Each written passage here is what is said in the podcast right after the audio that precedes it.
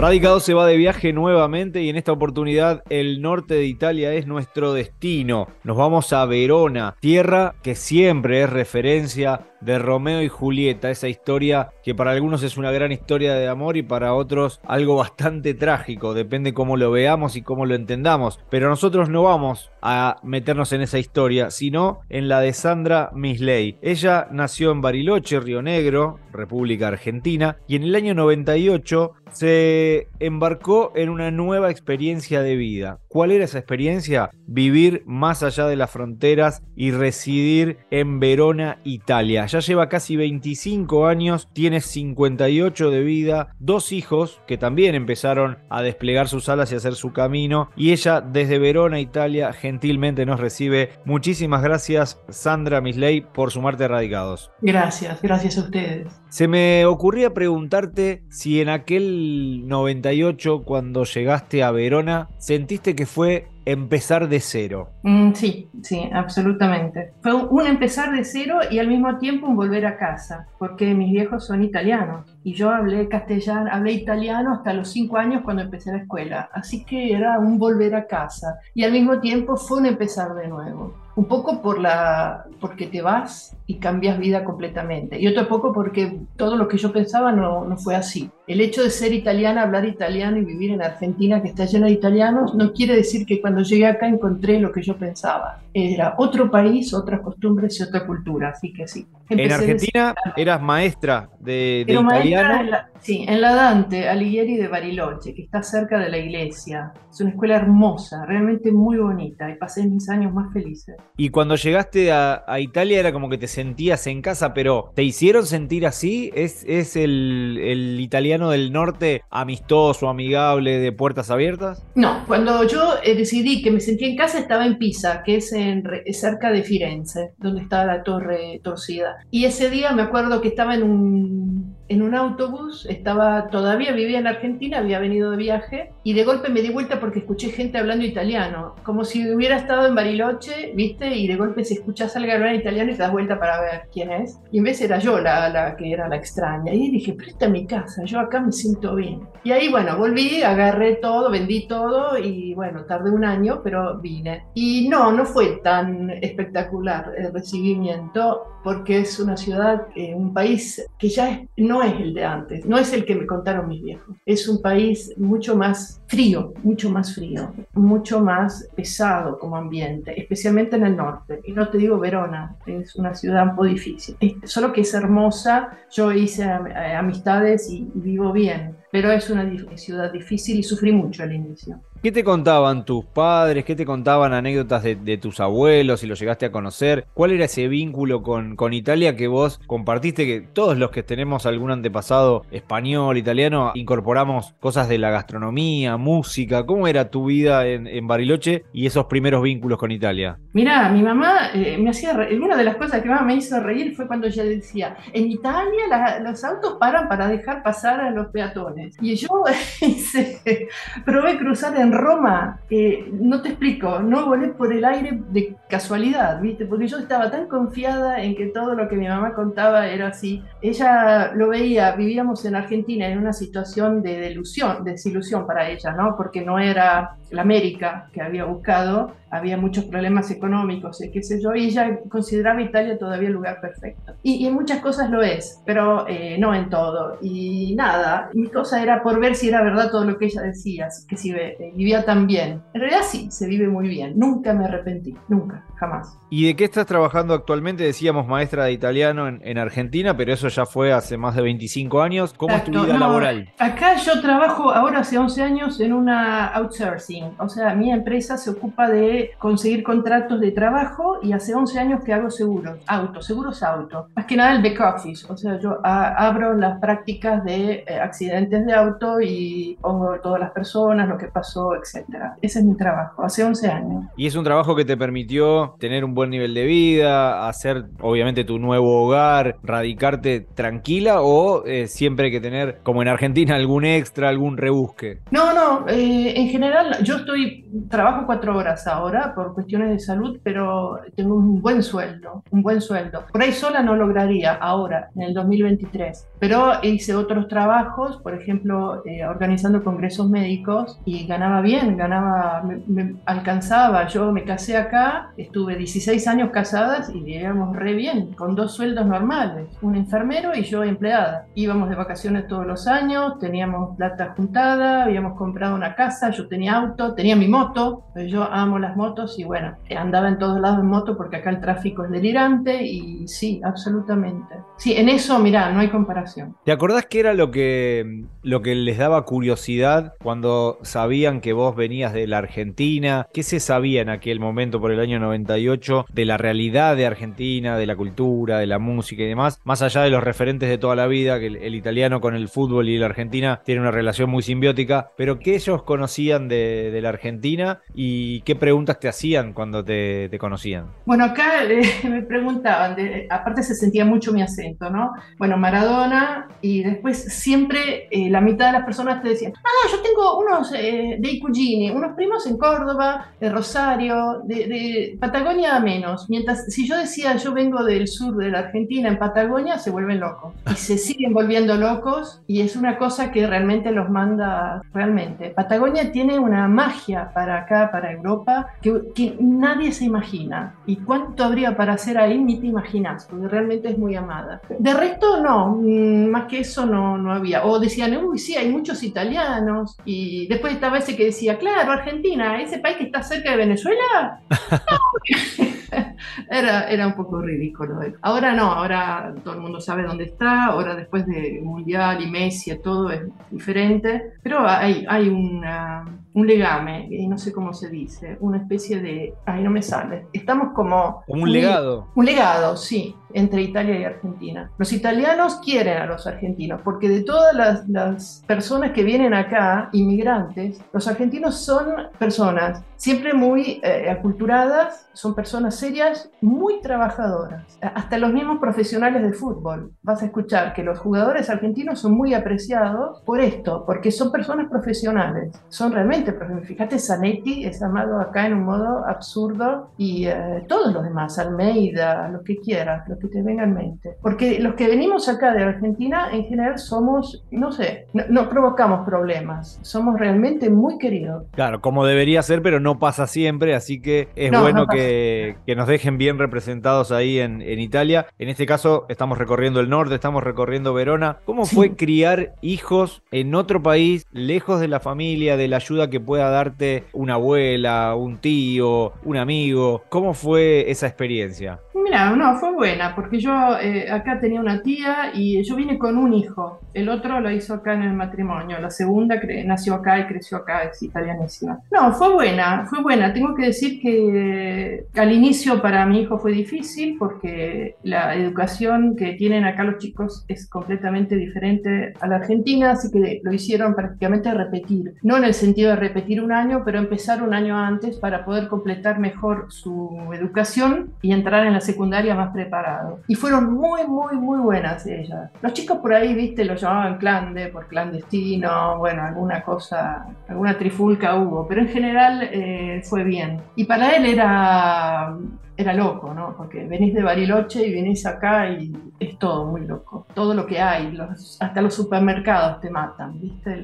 La, cantidad de comida, la cantidad de ofertas. El hecho que vos puedas acomodarte en una escala social, ¿no? En Italia o en Europa hay una escalera. Vos te acomodás en tu lugar en ese lugar, con él estás en el cuarto escalón, el 10 es el más rico, vos estás en el cuarto y en el cuarto encontrás todo, encontrás todo lo que necesites, todo, pero lo que se te ocurra. No es como allá que yo sentía que eh, para acceder a una bicicleta estuve un año pagándola en cuotas, te hablo de 26. Acá hay bicicletas lindísimas para tu nivel. Después si vos tenés 4.000 euros para una bicicleta la encontrás, pero también la encontrás a 200 euros y eso, eso te mata. Por lo menos a mí, por ahí en Buenos Aires es diferente, pero en Bariloche no. O gastas un montón de dinero, o se te va el sueldo para comprar una cosa, o, eh, o nada, o, la cosa que compras es realmente de pésima calidad. Y eso a mí me mató acá, realmente. Claro, es como una, una amplitud en, en los valores, como suele ocurrir, pero partiendo de un estándar y una base de calidad, eso hace obviamente obviamente a, la calidad justamente de vida también. Me imaginaba y, te pregunto, ¿tus hijos tuvieron esa curiosidad por, por la tierra de donde era su mamá, de venir a la Argentina, de probar suerte acá, o no se les cruzó por la cabeza? No, de ir allá no, de, eh, fueron a verla, fuimos eh, más veces, muchas veces fuimos, y mi hijo también fue solo, ya de grande, pagándose sus cosas, que no vivía con nosotros, también volvió. Pero vuelve por el, eh, él a su hijo le habla en, castellano y su mujer le habla en francés. El chico está saliendo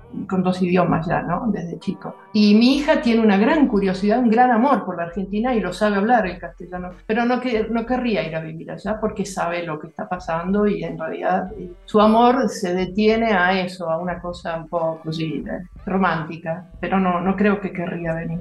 Y vos, Sandra, sos de venir a la Argentina, tenés ahí obviamente tu corazoncito, tus recuerdos familiares, amigos, sos de visitar la Argentina y, te imaginás a futuro en la Argentina o eso está totalmente descartado? Mm, por ahora está descartado, está descartado. Sí, he ido, he ido varias veces y cada vez eh, el corazón es argentino. Yo entiendo que tengo toda la sangre italiana, pero el corazón es argentino. Y eh, sí, vuelvo y ahora escucho mucho radio. Eh, encontré la vuelta para encontrar a mi hermana que vive en Bariloche todavía. Ella me vino el año pasado y me dijo, mira, yo escucho esto, escucho... Y más que nada escuchamos Radio Mitre y fue espectacular. Volver a encontrarme con los modos de hablar, con la risa, la gentileza, la, música, todo. Es, Argentina te queda adentro, nunca, nunca se me va a ir ese amor, ¿eh? es imposible. Es increíble que tantas veces han preanunciado su, su muerte y, la radio sigue conectando y acortando esas distancias. ¿Qué cosas hacen en tu día a día a cortar la distancia con la Argentina? Un ejemplo puede ser este que me acabas de dar de eh, la radio, pero ¿qué, ¿qué, otras cosas? No sé, amasarte unas facturas, comer tus propias empanadas, escucharte un tangazo, no sé, ¿qué, ¿qué, es lo que te acerca a la Argentina a pesar de la distancia en kilómetros que te separa? Mira,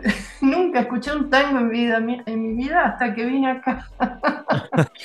y acá empecé a escuchar, volver y bueno, lloraba o todavía ahora me emociona mucho, viste, las manos de mi madre, mis hijos quedaron allá y murieron allá, así que hay cosas que me matan. Pero yo vuelvo a la Argentina cuando me como un alfajor que tengo en casa, porque ahora todo es más fácil antes era un desastre, ahora no. Em, cuando me cocino algo, me hago un mate cocido, que yo adoro, el mate de leche, no el mate, nunca tomé mate, ni siquiera en Argentina, pero el mate cocido me encanta. Y bueno, mi familia, la conexión continua con ellos, hablar castellano mucho, mucho tiempo, porque hablo con ellos, eso es lo que me conecta. O sea, sentirme argentina acá.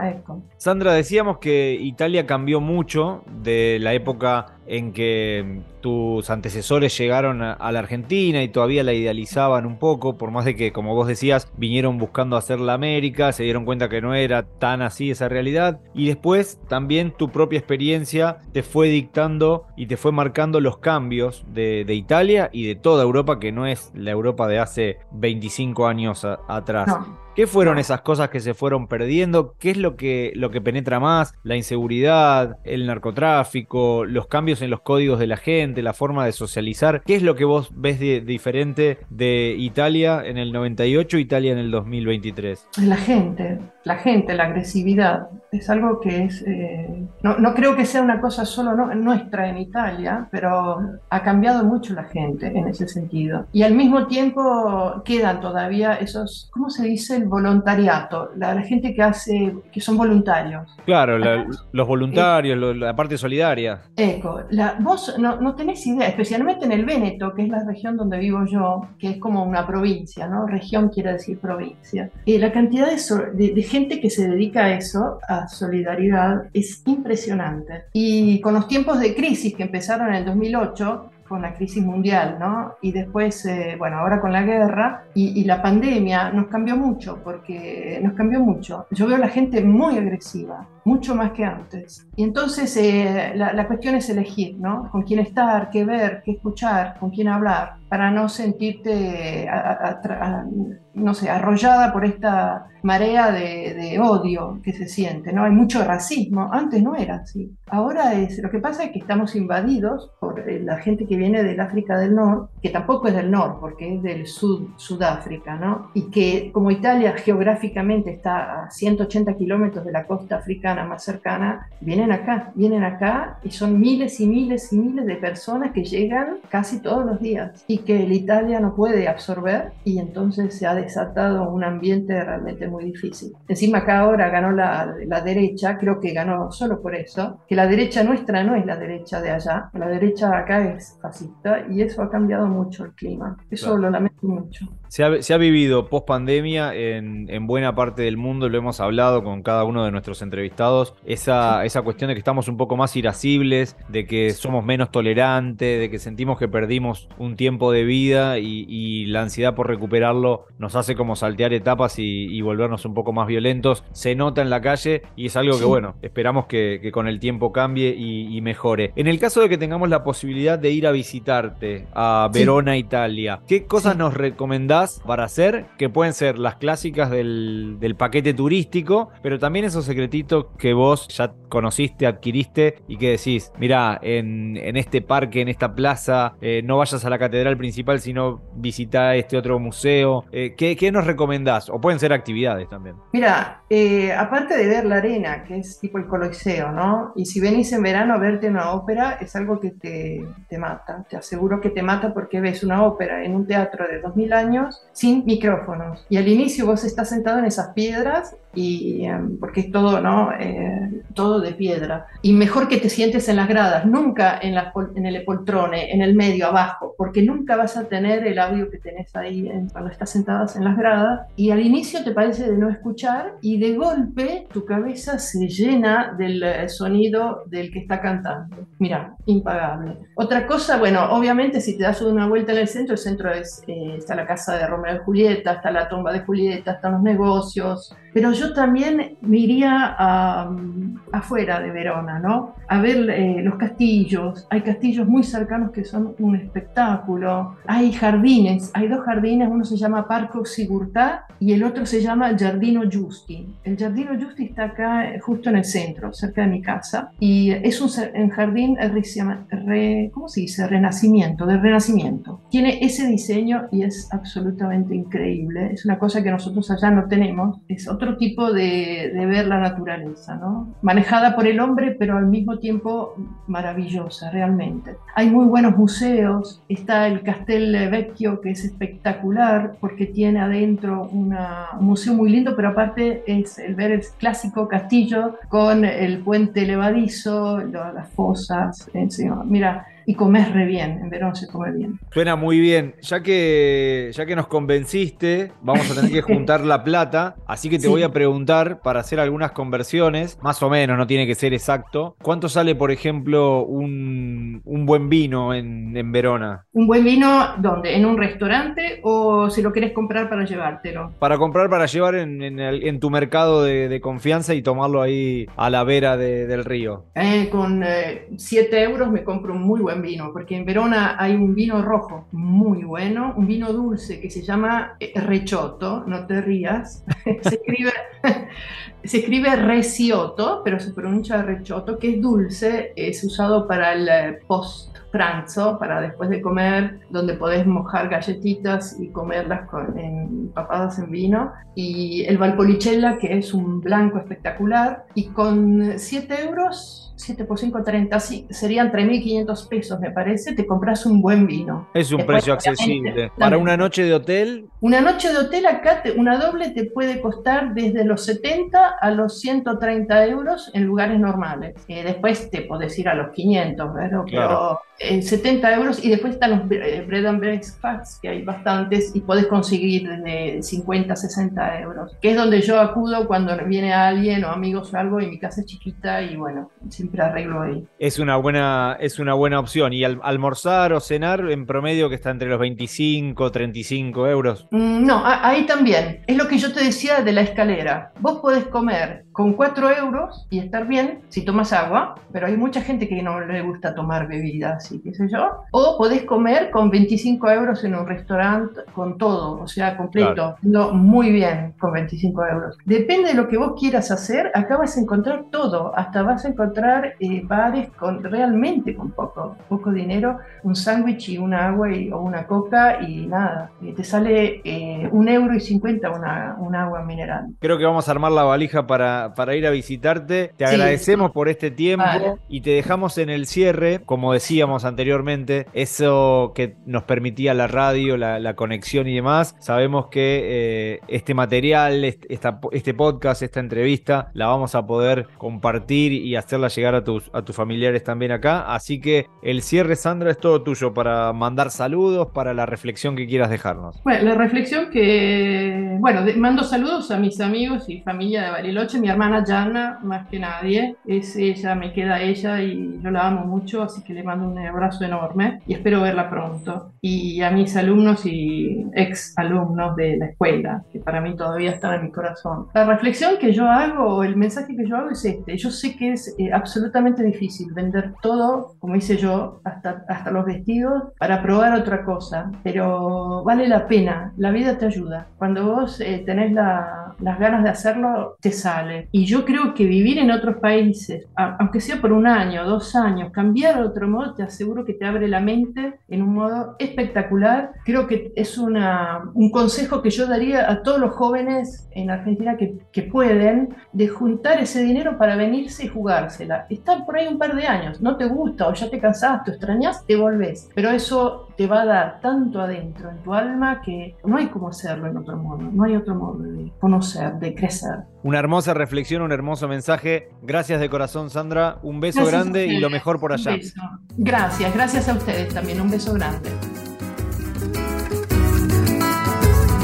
Si disfrutaste del viaje, muy pronto nos volvemos a encontrar con un nuevo destino para seguir conociendo el mundo y saber cómo viven los argentinos más allá de las fronteras.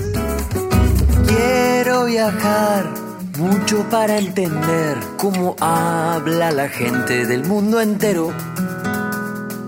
Quiero saber inglés, francés, japonés, alemán e italiano qué hora se levantan los ingleses y si los rusos miran la novela de las nueve.